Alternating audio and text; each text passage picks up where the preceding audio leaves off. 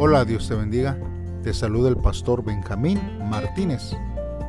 Este día, hermanos, vamos a estar meditando hoy domingo 25 de junio en eh, el libro de los Hechos, capítulo 3, versículo 1 al 26. Como título, este devocional lleva el arrepentimiento y perdón traen restauración. Te invito a que pauses, hermanos, este audio le pidas a Dios, hermanos, que Él sea el que obre en tu vida a través de estos versos de la Biblia. Si ya lo has hecho así, entonces te invito a que me acompañes a escuchar esta porción de la palabra de Dios. Bien, hermanos, escuchemos la palabra de Dios.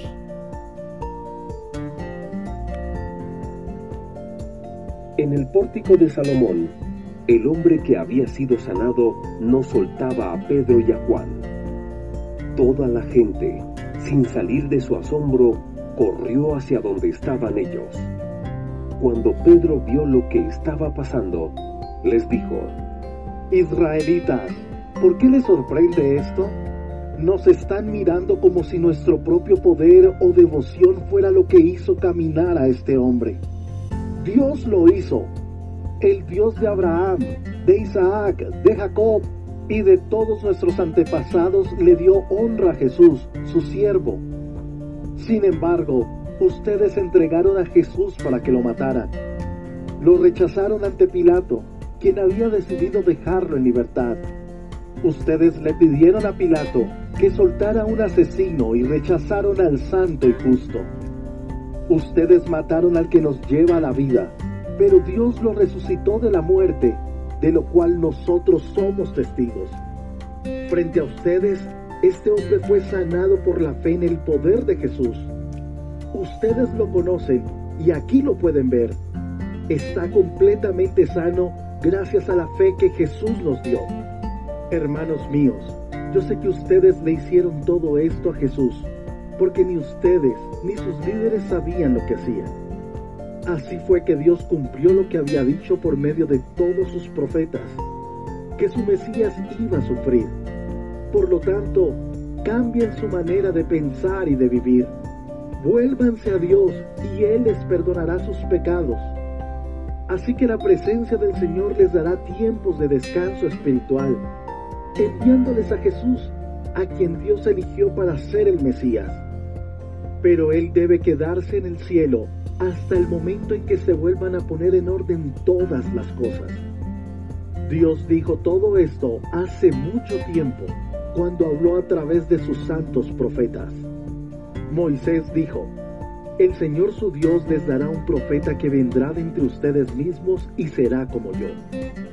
Ustedes deben obedecerlo en todo lo que Él les diga. Si alguien no obedece a ese profeta, tendrá que morir separado del pueblo de Dios. Samuel y todos los profetas que vinieron después de él hablaron sobre estos días. Ustedes recibieron las promesas que los profetas anunciaron y recibieron los pactos que Dios hizo con sus antepasados. Dios le dijo a Abraham, todas las familias de la tierra serán bendecidas por medio de tu descendencia. Cuando Dios resucitó a su siervo Jesús, lo envió primero a ustedes para bendecirlos al apartar a cada uno de su maldad. Muy bien hermanos, pues vamos a estar meditando a través de estos versos eh, que hemos leído. Miren, aquí se habla acerca del de el pórtico de Salomón. Y el pórtico de Salomón, hermanos, era una galería cubierta o una entrada columnas. Entonces, Pedro, hermanos, tenía una audiencia y él aprovechó la oportunidad para hablar acerca de Jesús. Y lo habló, hermanos, con tanta claridad que presentó su mensaje directo. Él primero dijo quién es Jesús. Y él explicó claramente quién es. Y, y todos lo estaban escuchando. También él dijo cómo lo rechazaron. Él explicó el rechazo que él sufrió a tal grado que lo crucificaron. También dijo por qué el rechazo fue fatal y también dijo que necesitaban hacer para cambiar la situación. El hermano les dijo que todavía tenían una oportunidad. Dios, hermano, seguía ofreciéndoles esa oportunidad de creer y aceptar a Jesús como Mesías y Señor. El despliegue, hermanos, de la misericordia y la gracia de Dios, como la sanidad del cojo, a, menudo, hermanos, originan momentos de enseñanza.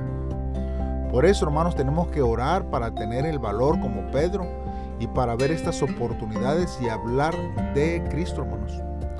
Simplemente, hermanos, yo les recuerdo que ese poder, hermanos, para poder hablar, ese valor, solamente, hermanos, lo da el Espíritu Santo. Si usted, hermanos, todavía tiene temor de compartir, de hablar a, otros del poder de Dios, hermanos, entonces eh, usted, hermanos, eh, necesita reflexionar en cuanto a la llenura del Espíritu Santo sobre su vida.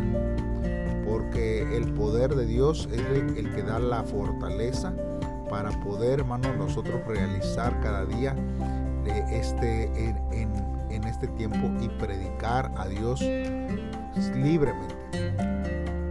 Nosotros vemos aquí, hermanos, que dentro de la narración de esta, de esta palabra que el apóstol Pedro habla, estaba hablando acerca de Pilato, hermanos, que decidió soltar a Jesús, pero que la gente le pidió que liberara a, a, Barrabás. Barrabás, hermanos, era un asesino. Esta historia la podemos ver, hermanos, en Juan capítulo 19, desde el versículo 1 hasta el versículo 16. Hermanos, cuando Pedro dijo, a quien vosotros entregasteis y negasteis, quiso decir exactamente eso. Solo unas semanas antes se enjuició y dio muerte a Jesús allí en Jerusalén. No era un hecho distante, hermanos, del pasado o de hace muchos años, pues muchas de estas personas oyeron hablar de esto y algunas quizás tomaron parte del el condenarlo ahí y estar presentes gritando, crucifícalo, crucifícalo. Hermanos, nosotros necesitamos ver que eh, ellos estaban eh, sabiendo esta historia de, casi casi en vivencia propia. Ahora, los líderes religiosos pensaron que habían dado fin a Jesús al, al crucificarlo. Pero hermanos, su convicción se vino abajo cuando Pedro les dijo que Jesús resucitó y que esta vez no podrían matarlo.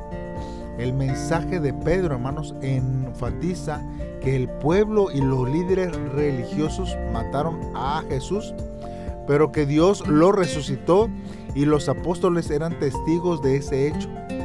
Después de poner al descubierto los pecados e hermanos injusticias de estos líderes, Pedro mostró el significado de la resurrección, el triunfo y el poder de Dios sobre la muerte. Nosotros creemos, hermanos, que Jesús vive y vive en nuestros corazones. Y nuestra vida, hermanos, está sometida, hermanos, ante esa gracia que ha dado hacia nuestra vida para salvación. Jesús, hermanos, no los apóstoles. Hermanos, porque nosotros no somos quien para recibir la gloria. Solamente Jesús, hermanos, tiene toda la gloria cuando Él obra. Por eso, hermanos, esta sanidad de este hombre cojo fue Jesús el que recibió la gloria. Y por eso este hombre fue a adorar a Dios a su casa. Hermanos, por eso en esos días el hombre, hermanos, de un hombre eh, es algo que en esos tiempos, hermanos, el nombre representaba su carácter y respaldaba su autoridad y su poder. Y usando el nombre de Jesús, Pedro mostró quién le dio la autoridad y el poder para sanar. Los apóstoles hermanos no enfatizaron lo que ellos podían hacer, sino lo que Dios podía hacer a través de ellos. El nombre de Jesús no debe usarse como una palabra mágica, sino es por fe. Cuando nosotros oramos en el nombre de Jesús, debemos recordar que es Él mismo que eh, eh, hace el milagro y no solo el sonido de su nombre quien da el poder a nuestras oraciones. Porque hay veces, hermanos, que en nuestras oraciones mencionamos el nombre de Jesús, pero como una palabra mágica. Pero realmente no lo hacemos, hermanos, pensando en la trascendencia y el impacto, hermanos, que este nombre poderoso de Jesús puede hacer, hermanos, si nosotros, hermanos, verdaderamente creemos en cada una de ellas. Ahora, eh, nuestras vidas, hermanos, deben de depender. En este tiempo, hermanos, hay tantos personajes que podemos encontrar en las redes. Y hay veces, hermanos, que nosotros podemos cometer el error de buscar a ciertos personajes, ciertos nombres, para poder, hermanos, pensar que solamente ellos tienen la comunión con, con Dios y minimizamos, hermanos, el nombre de Jesús. El nombre de Jesús está, hermanos, en todas partes. Jesús mismo está presente en todas partes, hermanos. Hay veces que nosotros buscamos al hombre que Dios usa y no al Dios poderoso que obra sobre toda la humanidad. Tenemos que tener cuidado, hermanos, de idolatrar a ciertos personajes y buscar y temer el nombre de Dios y entender que ahí en nuestra iglesia eh, está el de Dios sobre nuestras vidas y hay poder en el nombre de Cristo Jesús. Ahora, nosotros vemos que hay unas profecías que se mencionan aquí, hermanos, este que el apóstol Pedro las menciona. Y estas, hermanos, se hallan en el Salmo 22, también en Isaías 56 y en Isaías 53. Por eso Pedro, hermanos, les explica la clase de Mesías que Dios envió a la tierra. Los judíos, hermanos, esperaban un gran gobernador, no un siervo sufriente. También, hermanos, Juan el Bautista preparó el camino para Jesús, hermanos, predicando el arrepentimiento. Y el mensaje de salvación de los apóstoles también llamaba al arrepentimiento, reconociendo, hermanos, el pecado y alejándose de él. Muchas personas quieren los beneficios de estar identificados con Cristo sin apartarse de su pecado y sin admitir su propia desobediencia prefieren justificarse y señalar los errores y los pecados de otros que el de ellos mismos. Por eso, hermanos, el primer paso para recibir el perdón es confesar el pecado y alejarse de él. Nosotros cuando nos arrepentimos, Dios no solo, hermanos, promete limpiar nuestro pecado, sino también darnos un descanso espiritual. Al principio, hermanos, el arrepentimiento parece doloroso porque es difícil renunciar a ciertos pecados que estamos tan acostumbrados y arraigados a ellos. Pero Dios, hermanos, nos dará un mejor camino. Hermanos, así como Oseas prometió, dice, y conoceremos y procederemos en conocer a Jehová, como el alba está dispuesta a su salida y vendrá a nosotros como la lluvia como la lluvia tardía y temprana de la tierra. Nosotros, hermanos, este, necesitamos sentir la necesidad de descanso para nuestra alma. Si usted no tiene un descanso en su alma, hermanos, entonces usted debe de pedirle a Dios que Él sea el que conforte su alma, el que le dé descanso a su alma. No estar, hermanos, sumergidos en las preocupaciones de esta vida, de este mundo, porque Él es el que guarda nuestra alma y el que tiene en sus manos el futuro. Hermanos, entonces nosotros necesitamos entender que Dios, hermanos, también trae el descanso a nuestra alma. Ahora, también aquí el apóstol Pedro menciona que hasta los tiempos de la restauración de todas las cosas, hermanos, esto significa que está señalando la segunda venida de nuestro Señor Jesucristo, el juicio final y la expulsión del pecado del universo. Hermanos, eso es la restauración que Dios quiere para nuestra vida. Ahora, la, mayoría, hermanos, de los judíos pensaban que Josué era este profeta que Moisés anunció en Deuteronomio 18:15, que dice, en cambio de entre tus hermanos, el Señor tu Dios te enviará un profeta como yo, a quien deberás obedecer. Pedro dijo que era Jesucristo. Él quería mostrarles que su tan esperado Mesías había llegado. Él y todos los apóstoles llamaban a la nación judía a arrepentirse y a creer, a tomar conciencia, hermanos, de lo que le hicieron a su Mesías. A partir de ese punto, vemos a muchos judíos rechazando el Evangelio. Así que el mensaje fue también a los gentiles. ¿Y sabe qué? Muchos de ellos abrieron sus corazones para recibir a Jesús. El profeta Samuel, hermanos, vivió durante la transición entre los jueces y los reyes de Israel. Y él, hermanos, se consideró como el primero en una sucesión de profetas. Ungió al rey David, fundando la descendencia real davídica, hermanos, de la cual vino el Mesías. Todos los profetas señalaron a un Mesías futuro. Nosotros necesitamos entender que es ahí donde podemos nosotros ver el plan perfecto de Dios aún desde eh, el inicio de los reyes en este tiempo. También Dios, hermanos, ha prometido tantas cosas hacia nuestras vidas que nosotros no hemos no nos hemos percatado. Mire, Dios le prometió a Abraham bendecir al mundo mediante sus descendientes, que ahora nosotros conocemos como eh, a los judíos. En Génesis 12:3 dice, yo daré mi bendición a quienes te bendigan y maldeciré a quienes te maldigan y todas las familias de la tierra serán benditas en ti. Hermanos, entonces, eh, de los judíos, hermanos, es ahí donde Jesús vendría.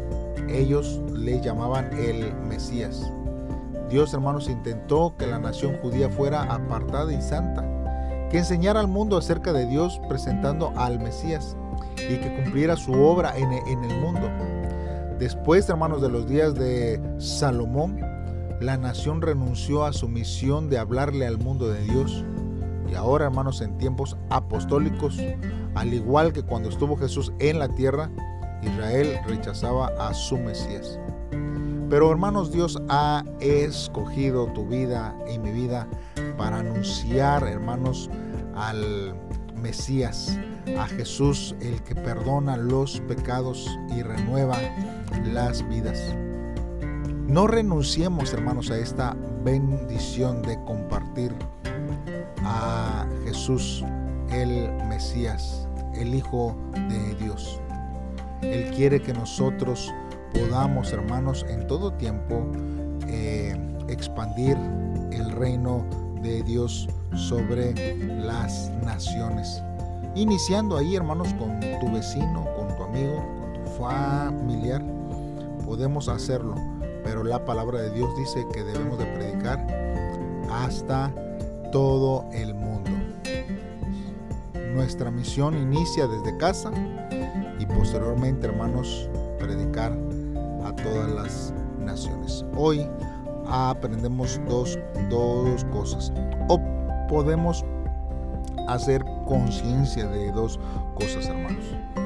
Hoy, hermanos, realmente nos gloriamos de, de nuestras obras o nos negamos de nuestras obras. ¿A quién nosotros damos la gloria por las obras que nosotros hacemos y que el Señor nos permite hacer.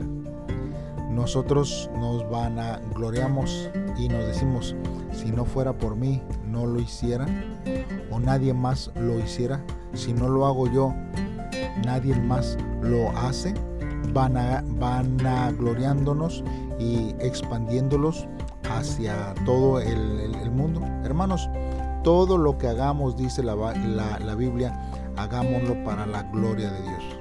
Si usted hace algo, no es, hermanos, para su propio beneficio o para decirlo, yo hice esto, yo logré hacer esto y si no hubiera sido por mí no se hubiera hecho. No, hermano, hágalo para la gloria de Dios y déle en todo la gloria a Dios. Número dos, hermanos, nosotros necesitamos, hermanos, disfrutar de la gracia de Jesús en nuestra vida al entender que hemos sido perdonados. Cuando nosotros entendemos esto, hermanos, hay paz en nuestros corazones. Hay paz en nuestra alma.